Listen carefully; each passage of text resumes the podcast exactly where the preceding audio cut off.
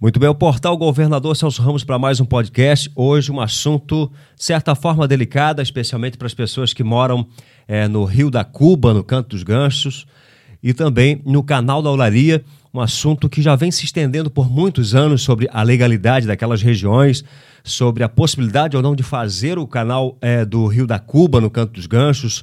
É, é, é, inclusive um sonho de muita gente, aí, uma pauta extremamente relevante para o poder público que é, ao longo de todos esses anos é, se deparou com diversos empecilhos ambientais sobre a questão ambiental relacionada às possibilidades ou não, mas fato é que a lei andou mudando e promovendo algumas poss possibilidades e para isso a gente tem hoje aqui ele que é especialista em direito ambiental, o advogado Caian Barentim, aliás foi é, o advogado que instituiu a Fundação do Meio Ambiente de Governador Celso Ramos e traz uma informação, vai nos trazer, nos oferecer uma informação, várias informações, sobretudo uma informação é, muito relevante, que é a possibilidade de legalização é, é, do canal da Olaria em Ganchos no Meio e também a possibilidade de fazer o canal do Rio da Cuba. É, mas antes de qualquer coisa, quero agradecer aqui o Caian por essa oportunidade, de estar oferecendo seu tempo aqui para governador Celso Ramos. Aliás, o Caian, que é mais daquilo que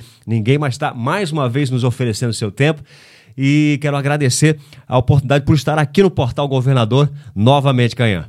Alex, é um prazer voltar aos estúdios aqui do portal, né? o maior, eu não digo o único, mas o maior meio de comunicação da comarca de Biguaçu, hoje de toda a região. Então é um prazer estar aqui e falar para a tua audiência sobre um tema tão importante como esse. Bom, antes de tudo, a gente precisa ouvir, vamos ouvir o que o deputado Darcy de Matos, ele que promoveu algumas alterações na questão ambiental a nível nacional, e a gente precisa é, ouvir o que, é, o que ele tem a dizer para depois, então, a gente discutir sobre esse assunto, certo, Canhã? É isso aí. Olá, amigos do município de Governador Celso Ramos, Santa Catarina do Brasil. Nós, no dia 26 de abril do, do ano passado, o STJ decidiu absurdamente que te, deveríamos aplicar o Código Florestal na área urbana consolidada do Brasil. Isso é um absurdo porque porque um córrego de meio metro, um metro, de até 10 metros de largura, poluído, degradado, você tem que dar 30 metros de recuo cada lado. E se o rio for acima de 10, tem que dar 50 e assim sucessivamente até 500 metros reza o Código Florestal. E aí eu fui constituído relator de cinco projetos de leis que tramitava na Câmara, tratando desse tema. E no, o meu parecer, que passou pela Câmara, pelo Senado e virou lei, foi sancionado, eu dou prerrogativa para o Poder Executivo e Legislativo Municipal fazer as suas leis nos seus municípios com base num diagnóstico socioambiental. E muitos municípios já fizeram. E os municípios estão colocando 5 metros para os pequenos córregos, que é o espaço para entrar uma reta escavadeira, e 10 ou 15 ou 20 metros, ou 30 metros, dependendo do, da largura dos rios, né? Se o rio for mais largo, coloca uma dimensão maior. E eu também coloquei no meu parecer que as casas e comércios, empresas que, que ficarem dentro do recuo, e que estão construídas irregularmente, porque tem casa que está ah, com, uh, com muro de arrima com, no córrego, no rio, né? Ou dois, três metros, cinco metros, enfim. Essas residências e empresas não podem ser demolidas, porque ninguém tem dinheiro para indenizá-las, e daí você pode é, legalizá-las compensando ambientalmente. Essa lei foi importante, ela é preservacionista e ela promove o desenvolvimento sustentável e ela desengessou o Brasil. Vamos poder regularizar milhões de residências e comércios no nosso país. Quero mandar um abraço ao jornalista Alex Ocker, do portal Governador, e ao doutor Caian Barentim. E agradecer por vocês estarem falando na imprensa do projeto de lei que eu fui relator, que trata da aplicação do Código Florestal na área urbana do Brasil, área consolidada, que virou lei e que a gente conseguiu desengessar o nosso país. Obrigado, um sucesso, um grande abraço a todos. Bom, obrigado, deputado Darcy. É, nosso muito obrigado por estar contribuindo com esse assunto que é extremamente relevante, como a gente falou anteriormente, é, em governador Celso Ramos. Bom, é, Caia, na prática, de fato, o que, que muda com isso tudo aí? Certo. Eu quero primeiro mandar o meu abraço ao deputado Darcy de Matos, que, a meu ver, foi corajoso, Alex. Precisou é, de vontade política, de coragem, e ele demonstrou ter tudo isso porque num Congresso Nacional daquele com mais de 500 deputados, né, tratar de um tema tão é, polêmico como é o tema ambiental, ele demonstrou né, muita, in, muito engajamento para conseguir pautar o tema e fazer com que, de fato, a lei fosse sancionada. Então, o que, que mudou na prática? Nós temos o Código Florestal no Brasil. Né? A, a Lei 12651 de 2012, o chamado novo Código Florestal, que já não é tão novo assim, né, porque já é de 2012. Essa lei previu que para rios, né, o, o popular córrego, riacho, corpo hídrico, curso hídrico, tudo isso é, é uma mesma situação. Nós temos uma definição na lei de que esse curso d'água que tem proteção na lei é o curso d'água natural. Então, é aquele que sofre uma influência ou recebe uma contribuição de uma nascente. Então, não é o artificial, é o natural. Esses cursos d'água, de até 10 metros de largura, eles têm, por lei, que deixar uma proteção de 30 metros de cada lado, certo? Então, isso é o que a lei já falava. Mas a lei de parcelamento do solo urbano, ela previa que esse afastamento não seria de 30, seria de 15. E para ficar mais recheado o bolo, vamos assim dizer, alguns municípios, como é o caso de governador Celso Ramos, editaram leis municipais definindo outros afastamentos, outros, outras metragens, certo? E aí ficou um problema, uma insegurança jurídica gigante. Alguns juízes permitiam aplicar 30 metros, 15, e aí ficou aquela discussão. O Tribunal de Justiça aqui de Santa Catarina levou o tema ao conhecimento do STJ, não é o Supremo, é o STJ, que tem na Constituição uma das suas obrigações é uniformizar a jurisprudência, a aplicação da lei no Brasil.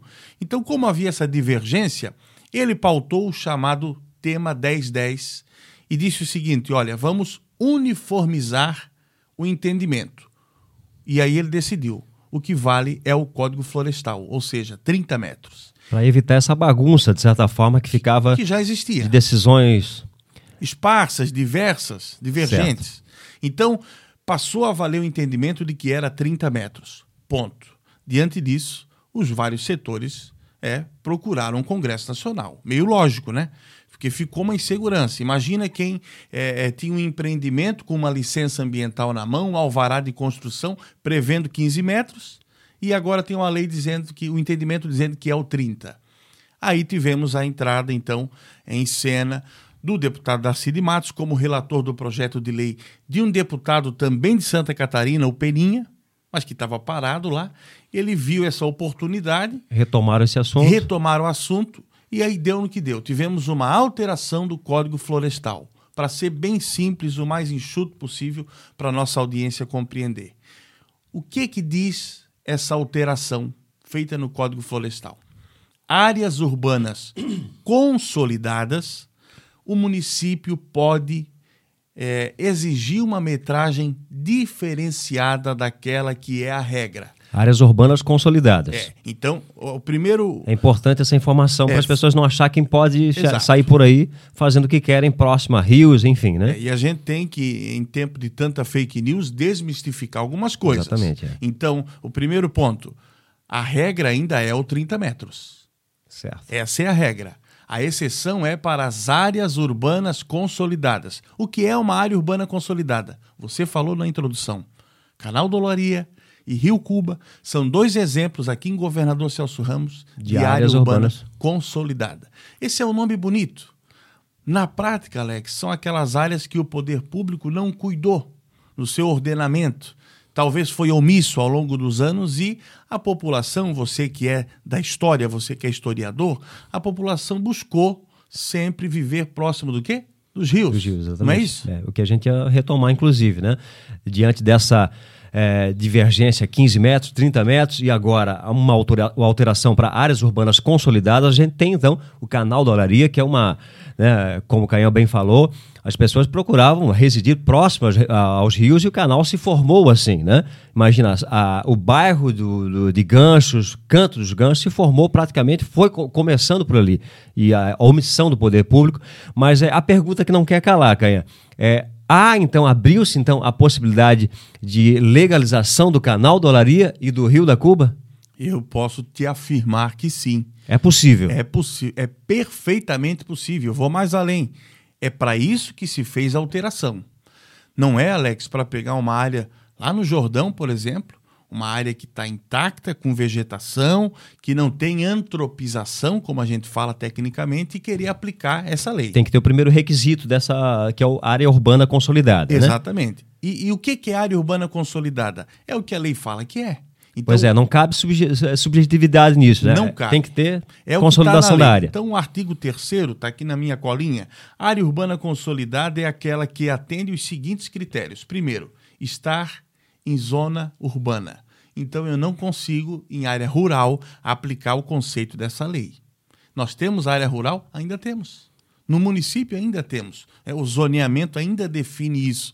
Por mais que nós estejamos enfrentando aí a uma empresa contratada, Alex, para fazer os estudos preliminares para a revisão do plano diretor. Que você já cobriu aqui muito bem esse assunto, né? Você está sempre antenado, é motivo de polêmica. É, né? Então existe uma empresa contratada que está fazendo os estudos. A pandemia atrasou um pouco. Ela está analisando e preparando para que depois se façam as oficinas, certo? As audiências públicas, para que o município tenha um material sólido para enviar ao Poder Legislativo.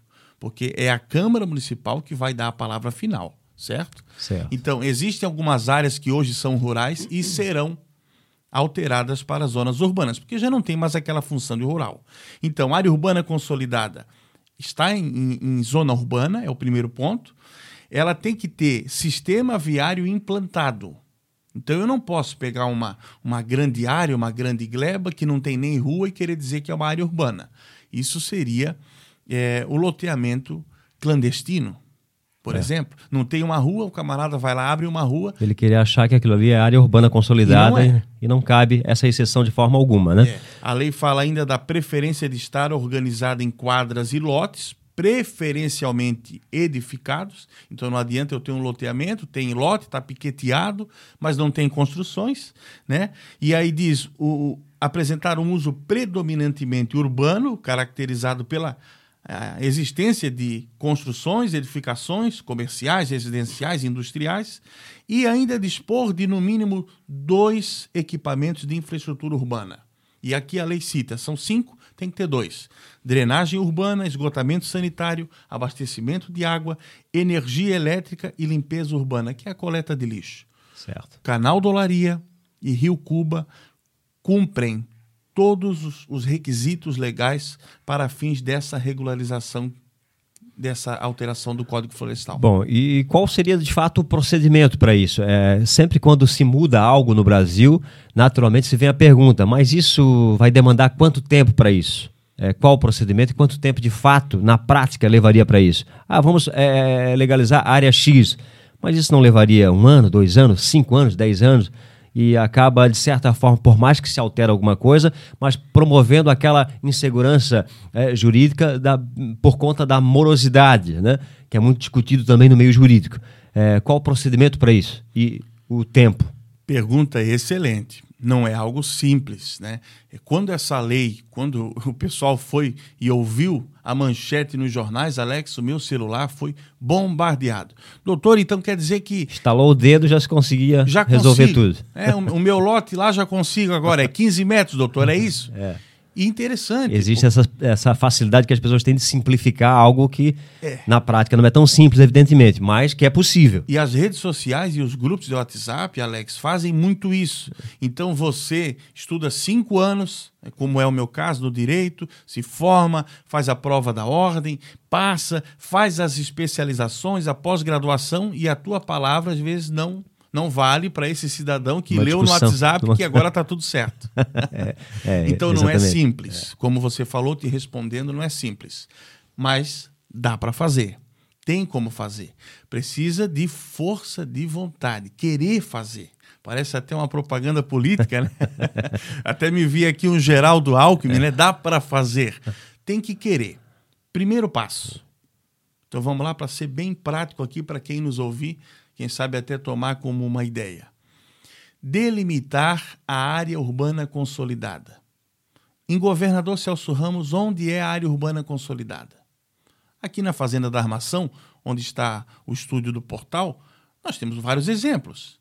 Né? Nós temos uma agropecuária muito famosa, tradicional aqui, que está bem próxima de um curso d'água e várias construções. Isso é a área urbana consolidada, sem dúvida alguma. Então, toda essa região aqui é passível de regularização. Então, vai acabar aquele embrólio, aquela, aquele medo de ser autuado, Aquele multado, receio que aquele todas as receio. pessoas têm, né? E- Certo? Foi o que o deputado falou na sua fala. São milhões de brasileiros que serão tirados dessa ilegalidade é, em que se meteram, até por conta de omissão do poder público. Né? Então, primeiro passo, delimitar. Como que faz isso? Lei. O ideal é que seja no plano diretor. Né? Como se já está revisando o plano diretor, se isso já não está na pauta, talvez acredito que até já esteja sendo trabalhado, Alex, mas que se coloque. Agora, se não foi, não for inserido na revisão do plano diretor uma lei específica, vai estar lá na emenda da lei. Delimita a área urbana consolidada em Governador Celso Ramos. Ponto. Como que eu vou delimitar? Seguindo os critérios que a gente já falou, certo? Nem mais e nem menos. Então, esse é o primeiro ponto. O segundo, elaborar o diagnóstico socioambiental, chamado DSA. O que, que é isso? É um estudo ambiental técnico. Tem que ser feito por uma equipe multidisciplinar. Por quê? Ele abrange aspectos físicos, biológicos e sociais, trocando em miúdos. Aspectos físicos. Eu preciso ter um engenheiro civil na equipe, porque ele vai analisar as construções existentes certo?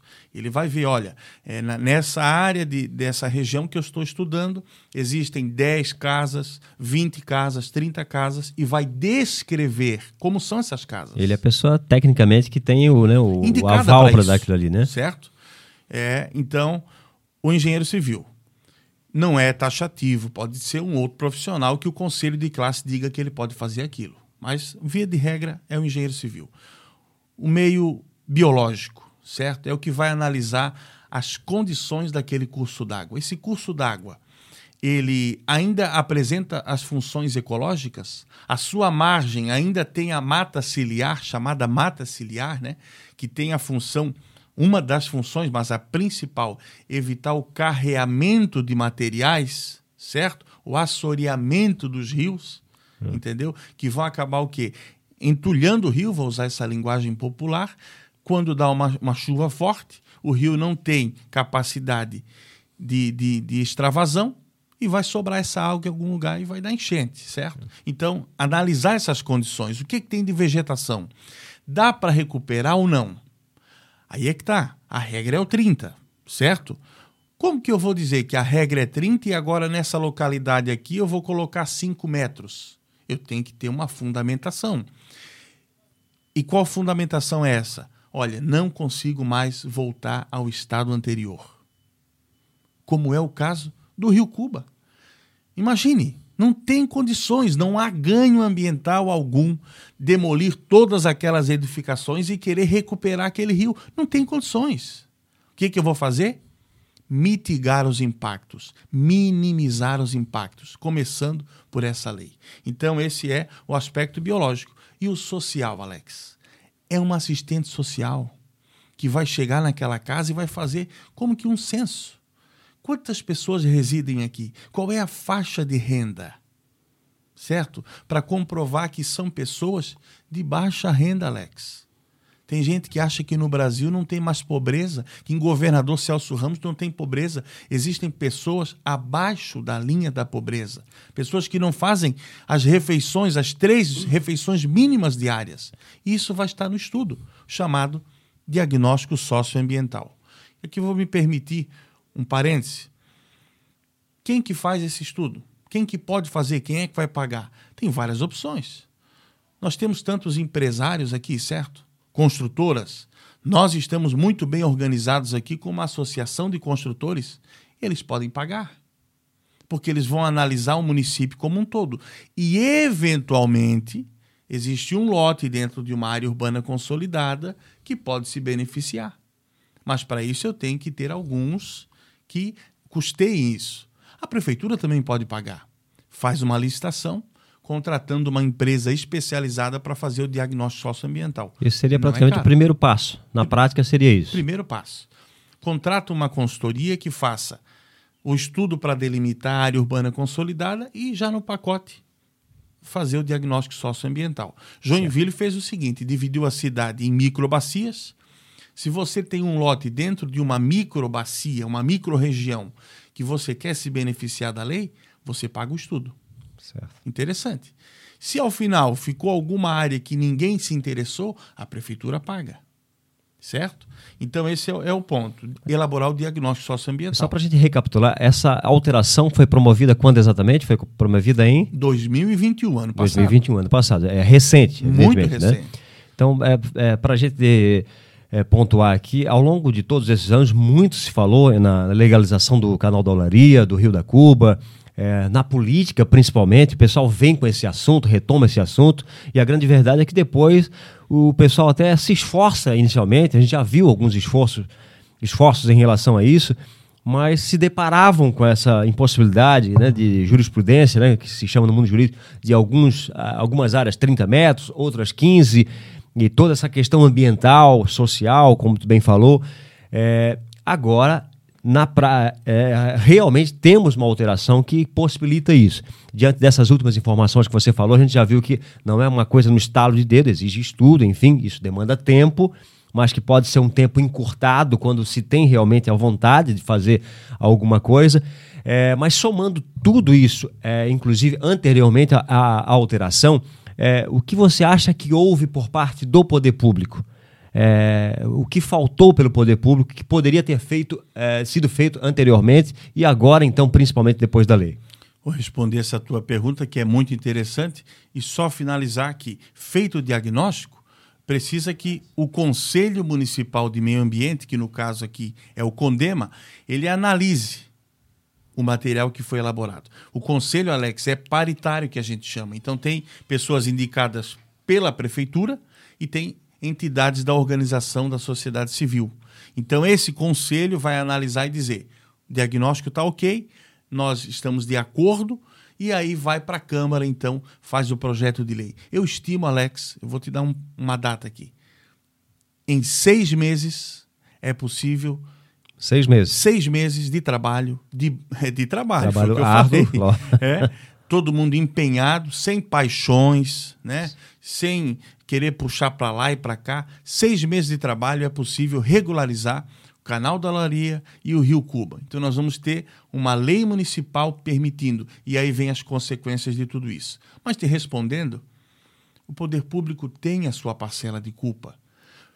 O município, especialmente, porque a Constituição, né? Então, falar da Constituição, todo mundo fala hoje em Constituição, ela deu ao município o poder de ordenar o seu território.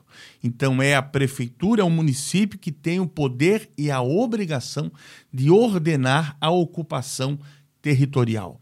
Então, se uma construção está sendo feita próximo de um córrego, numa área que não é permitido, o município tem o poder, dever de ir lá fiscalizar, notificar, autuar, e aí tem um, um rito próprio, Alex. Você sabe como é que funciona.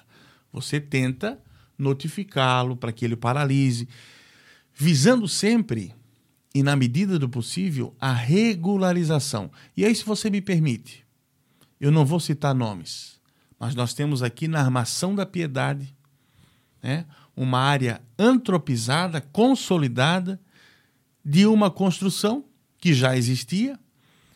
O, o, o adquirente, o morador, foi lá, fez uma, uma reforma né, significativa. Não sei se você já viu a residência lá. É, ficou algo lindo, sabe? Muito bem feito. Achei uma, uma construção linda. E aí, ah, você sabe que no meio ambiental a gente troca figurinhas, informações, e alguém me disse: olha, a prefeitura está pedindo a demolição daquela construção. Por que só agora? Depois de tudo está praticamente pronto, né? Exato. É. O que, que é isso? Isso é a omissão. Então, nós estamos aqui acusando, citando nomes. Eu acredito que a prefeitura tenha, sim, e o fiscal ido lá com o seu bloco, é, autuado, fiscalizado. Mas será que teve uma, uma, uma ação logo no início de conscientização? Olha, o senhor sabe como é que funciona a lei? O senhor sabe que o senhor tem que aprovar um alvará? O senhor sabe que aí tem que ter o parecer ambiental do órgão X, do órgão. Às vezes parece que se fecha os olhos, deixa acontecer, para depois querer vir o braço forte do órgão público, do poder estatal, quando já não tem mais muito o que fazer. Não sei se você pensa dessa forma. Não, exatamente. É. Existe essa deficiência, de certa forma, né? por várias razões, é lógico, mas existe e, e isso choca realmente, você vê uma coisa que foi construída ali numa área já consolidada, né? E bonito, realmente chama atenção. E depois de tudo praticamente pronto, acredito eu que estava até pronto, pelo que parece, aí chega uma, uma decisão dessa e. E né? vamos ali para o lado, uma causa que eu sei que você acompanha há muitos anos, que é a Igreja da Armação da Piedade. Né? Será que nós vamos esperar que aquela, aquela construção, aquele patrimônio tombado venha ao chão, Alex? Será que nós vamos deixar permitir? E aí eu escuto o seguinte: ah, mas aquilo é da Mitra. Mitra, quem, para quem não conhece, é a entidade, é o CNPJ da Igreja Católica, a entidade que cuida do patrimônio da Igreja Católica. Mas vai conversar com a Mitra. Eu duvido que a Mitra não esteja disponível para sentar numa mesa e dizer o seguinte: nós não temos o dinheiro ou não queremos custear essa obra, mas nós autorizamos e, e vamos ajudar para que se faça. A prefeitura não tem dinheiro? É. então fica naquele empurra-empurra, sabe? É. E assim, a finalidade não se cumpre. Quem vai a Tijucas, ali logo do ladinho da, da marginal, da rodovia, da BR, do viaduto ali, está lá o Cine Teatro. Eu me apresentei quando era criança, adolescente ali, é, numa atividade de escola, eu vi aquilo de pé. Vai ver da forma que está hoje. Então, hoje, tombar um patrimônio público é quase que decretá-lo a vir ao chão. É. Porque ninguém se interessa mais. É. Nós temos aqui a casa da dona Alessia Monteiro, por incrível que pareça, Não o tá município tem esse descuidado, né? Exato, uma construção é. linda, feita com óleo de baleia. É, é. A prefeitura deveria é, por meio de um fundo cultural, ou até mesmo a Fangov, certo? Com o recurso arrecadado das infrações ambientais, das multas recolhidas, começar a custear esse tipo de coisa. Você entende? Perfeitamente. Bom, é, Caia, você foi o primeiro presidente da Fundação do Meio Ambiente de Governador Celso Ramos, o que foi desafiante, porque até então não tínhamos uma fundação e passamos a ter.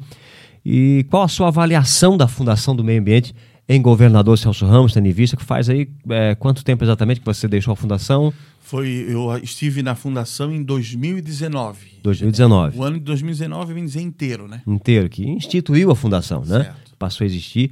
É, toda a, a, primeira regulamentação da, da fundação, o primeiro regimento, digamos assim, da fundação foi instituído por ti ali. E qual a tua avaliação dela hoje em governador Celso Ramos? Certo, eu gosto de dizer, eu costumo dizer que foi um desafio em todos os sentidos. Quem é daqui sabe o maior desafio que foi foi a questão política, né? Eu, eu sempre tive um vínculo mais com o partido da oposição ao então prefeito Juliano, mas eu posso dizer a você, Alex, que naquele momento ele ele é um grande articulador. Você sabe disso. Ele é um grande articulador, certo? Você o conhece há muitos anos e, e, muito mais do que todos que estão nos assistindo. Você esteve desde o início, quando ele, lá em 2012, Perfeito, não tinha é. sequer condições de se eleger. É, Eu, eu já estava pelo município, porque em 2010 eu já tinha conhecido a minha amada, né? e eu já andava por aqui e, e se dizia o seguinte: 25 só no Natal. Você lembra disso? Mas, bem articulado com pessoas como você, ele conseguiu se eleger, se reelegeu, uma votação histórica, certo? E eu, na condição de oposição, quando houve a oportunidade, por uma indicação técnica é, do querido professor Alexandre Valtric Hatz, hoje um dos maiores nomes do direito ambiental no Brasil, ele me indicou e nós aceitamos o desafio. Ah, ó, tem a fundação, está criada aí. Meu amigo, ela existia no papel. E ela tinha uma previsão orçamentária do ano passado, mas era ínfima, um recurso pequeno. Nós não tínhamos uma sede, nós não tínhamos material de expediente, nós não tínhamos carro, mesa, cadeira, e aí eu saía garimpar. Então ia na Secretaria de Educação, lá tinha uma caneta sobrando, tinha uma coisa, nós fomos. Em um ano, nós estruturamos a Fangov. Esses dias um empresário me ligou e disse: Poxa, cara, você então que criou esse problema que está para nós aí hoje, eu disse, meu amigo, não é esse o objetivo, né? Muito pelo contrário. Ele em tom de brincadeira. É, criaram um abacaxi em governador. É, que, que não fui eu que plantei. E o que que acontece? Com muito carinho falo isso, sabe, Alex? Com muito carinho. Eu ainda tenho muito vínculo com várias pessoas de lá de dentro e de outras repartições da prefeitura, porque viram em nós é, é, essa possibilidade de fazer pelo bem comum, independente dos partidos. Mas Só para a gente recapitular e deixar assim é, frisado, a não existia a Fundação do, do Meio Ambiente. Quem decidia tudo, de certa forma, era a antiga Fátima, hoje IMA. Né? Exato. E as intenções, lógico, foram as melhores do mundo, porque né, com a Fundação primeiro, passaria... a celeridade. É, exatamente, perfeito. certo? É. Você, a, o IMA, né, que é a extinta Fátima, Instituto do Meio Ambiente, ele analisa o estado inteiro. É. O governador Celso Ramos está inserido na regional de Florianópolis. Pega Santo Amaro, Antônio Carlos, Biguaçu, Tijucas. Então, vem, sai da fila. É, quem tem algum empreendimento, vamos exemplificar aqui, vai ali, vai, vai lidar com aquilo direto na fonte, digamos assim, e não vai Exatamente. passar por todo aquele trâmite estadual. Ou seja, então a, a, intenção de fato, sem sombra de dúvida, é, é realmente muito interessante, pelo menos. Louvável. Louvável. né? né? O segundo fator é que as taxas ficassem no município. Também então, ao tem, invés de é, eu exatamente. pagar é, uma licença que pode custar 10, 15 mil reais para um órgão do Estado, eu pago para o município. município, exatamente. né? Então, celeridade, a taxa fica aqui. Eu tenho um olhar diferenciado, porque eu vou ter técnicos que trabalham só aqui dentro, então, em tese, conheceriam melhor a área. E nós, em um ano, quando eu saí da Fangov, eu deixei ela pronta. Eu lembro que quando eu recebi a notícia de que o Josué me substituiria, eu logo manejei a equipe, eu disse, olha, deem continuidade ao trabalho que nós fizemos. Eu sempre fiz eles verem isso, vestirem, né? Porque na época muito zum zum zum, ah, mas por que estão te tirando, sabe? Eu disse não, vejam é, num todo, pensem que vocês estão bem estruturados e o trabalho tem que seguir. Então eu deixei uma, um rol de atividades elencadas, ó, fiz isso e tem que fazer aquilo. Não perde o prazo para o convênio com o Consema para poder licenciar. Nós tivemos uma gestão do Josué. Josué tem uma característica, vê o que ele fez na Receita agora. Está lá num prédio. Ah, mas é locado, está numa sala legal lá. Ele tem essa capacidade, ele fez com a Fangov. Nós estávamos ali em cima do canal da Olaria, tu sabe muito bem, numa salinha ínfima, apertada, chovia dentro, umidade. É? Quando a maré subia, Alex, o cheiro de esgoto era insuportável. E alguém dizia, pois é, o órgão ambiental em cima do esgoto a céu aberto. Mas era o que a gente tinha. Né? E eu agradeço a toda a equipe que trabalhou e acreditou no nosso trabalho lá Eram, atrás. eram os primeiros passos e os primeiros passos, Então, de lá, normalmente são o assim. Josué trouxe para onde ela está hoje, que é ali em Palmas. Em Palmas. Local bonito, sabe? De fácil acesso, bem localizado. E aí depois nós tivemos o doutor Felipe, né? Colega advogado de profissão, que deu continuidade ao trabalho, e hoje com a doutora Jéssica, uma pessoa que entende do assunto, um currículo invejável, sabe? Estuda muito, está nos meios acadêmicos, né? Escrevendo, estudando, mas na prática hoje Eu, eu, eu acho que falta um pouco mais. Eu acho que se pode um pouco mais. Não vou dizer que Mas seja... você acha que o fator político ainda pesa muito e acaba, de certa forma, freando a Fangov? Seria isso? Totalmente. É. Totalmente. É aquela pressão. Eu costumava dizer, quando nós estávamos ainda lá, no canal Dolaria, os técnicos, os servidores efetivos concursados, fiquem naquela sala. Eu atendo às pressões. Sei. Porque eu, eu sei compreender um cidadão como um empresário que está querendo investir, aportando o seu recurso, quando ele chega e diz assim: e aí, quando é que vai sair a licença? Eu sei entender isso. Então eu filtro, eu recebo essa pressão dele, vou filtrar a informação e repassar para a equipe de uma forma é, ordeira, da forma correta. Pessoal, como que está o processo do fulano de tal? É para a equipe não receber aquele emocional da hora ali, enfim, né? Sabe? Então, o primeiro contato. Criar um desconforto. Então, quando o prefeito ligava, você trabalhou com o Juliano, sabe como é que era, né? Se você não olhasse o celular, a mensagem na hora, já já estava o circo armado. Mas era o estilo dele de fazer a coisa acontecer. É, a gente vivia no gabinete, pressão daqui, de lá, e o empresário, isso e aquilo. Algumas ameaças, inclusive. Né, algumas ameaças. Eu tive uma situação com um vereador que, de certa forma, me ligou e disse: Olha, se tu não fizer o parecer favorável para o fulano de tal, e o fulano de tal não era qualquer um aqui dentro. Para o parecer tinha que ser favor- favorável e não É, era para qualquer um. É simples assim, te vira. Então a gente soube lidar com isso. Alex, eu posso dizer para você, eu saí é, em 2000, final de 2019. Eu saí não, eu fui convidado a sair, né? eu costumo dizer isso. Até hoje não respondo a nenhum inquérito, nenhuma investigação e todo mundo dizia: você está numa porta de cadeia. Eu vi Foi mais ou de- menos assim, você não está sendo favorável? Seria isso? Tá- O que, que aconteceu? Então nós fizemos uma boa gestão. E não fui É, só eu. sim. Nenhum técnico que trabalhou comigo, nenhum cargo comissionado eh, responde hoje a processo algum. Você sabe que tem muito disso aqui em É, Governador Celso é. Ramos. Então, se tivesse qualquer coisa, o pessoal já teria levado, porque tem um denuncismo aqui dentro, né? É. Mas graças a Deus foi um bom trabalho. Então, a minha avaliação hoje é que a Fangov precisa ter orçamento próprio, um orçamento respeitado. Foi uma das minhas maiores brigas. Foi quando nós tivemos a questão da TPA e eu analisei que o orçamento, o recurso que seria eh, recolhido por ela, não viria exclusivamente para a Fundação do Meio Ambiente. Uma incongruência, É. uma incoerência, para não dizer outra coisa. Bom, Canha, para a gente fechar, eu sei que esse é um assunto amplo e que de muito interesse de governador Celso Ramos, como eu falei, especialmente, é, toda governador, mas especialmente pessoal do canal da Olaria, o canal do Rio da, o do Rio da Cuba, que é onde demanda muito esse, é, esse pessoal cobrando, querendo informações, né?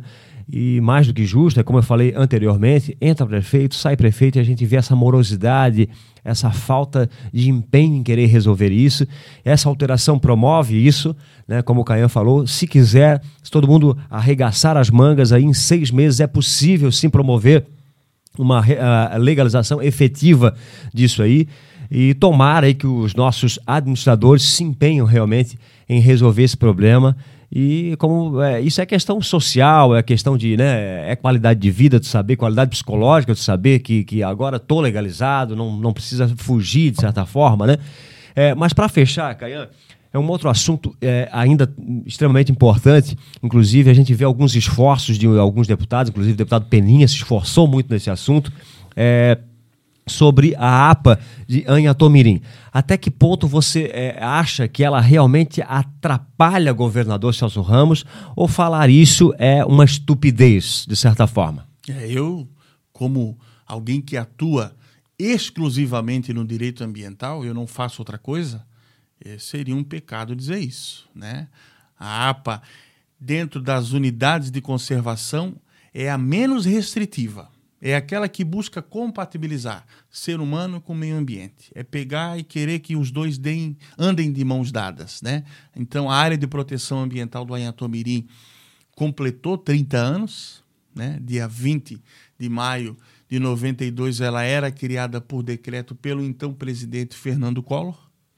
Então, ela, o que, que teve de problema né, nessa criação? Ela não previu a regularização, a desapropriação das pessoas que tinham posse ou propriedade de imóveis dentro da APA. Então nós temos o maior conflito, Alex, é esse. Nós temos uma área extensa de APA, né? mas o seu, o seu decreto de criação traz um artigo que diz o seguinte: onde tem área de marinha dentro da APA, não se pode construir.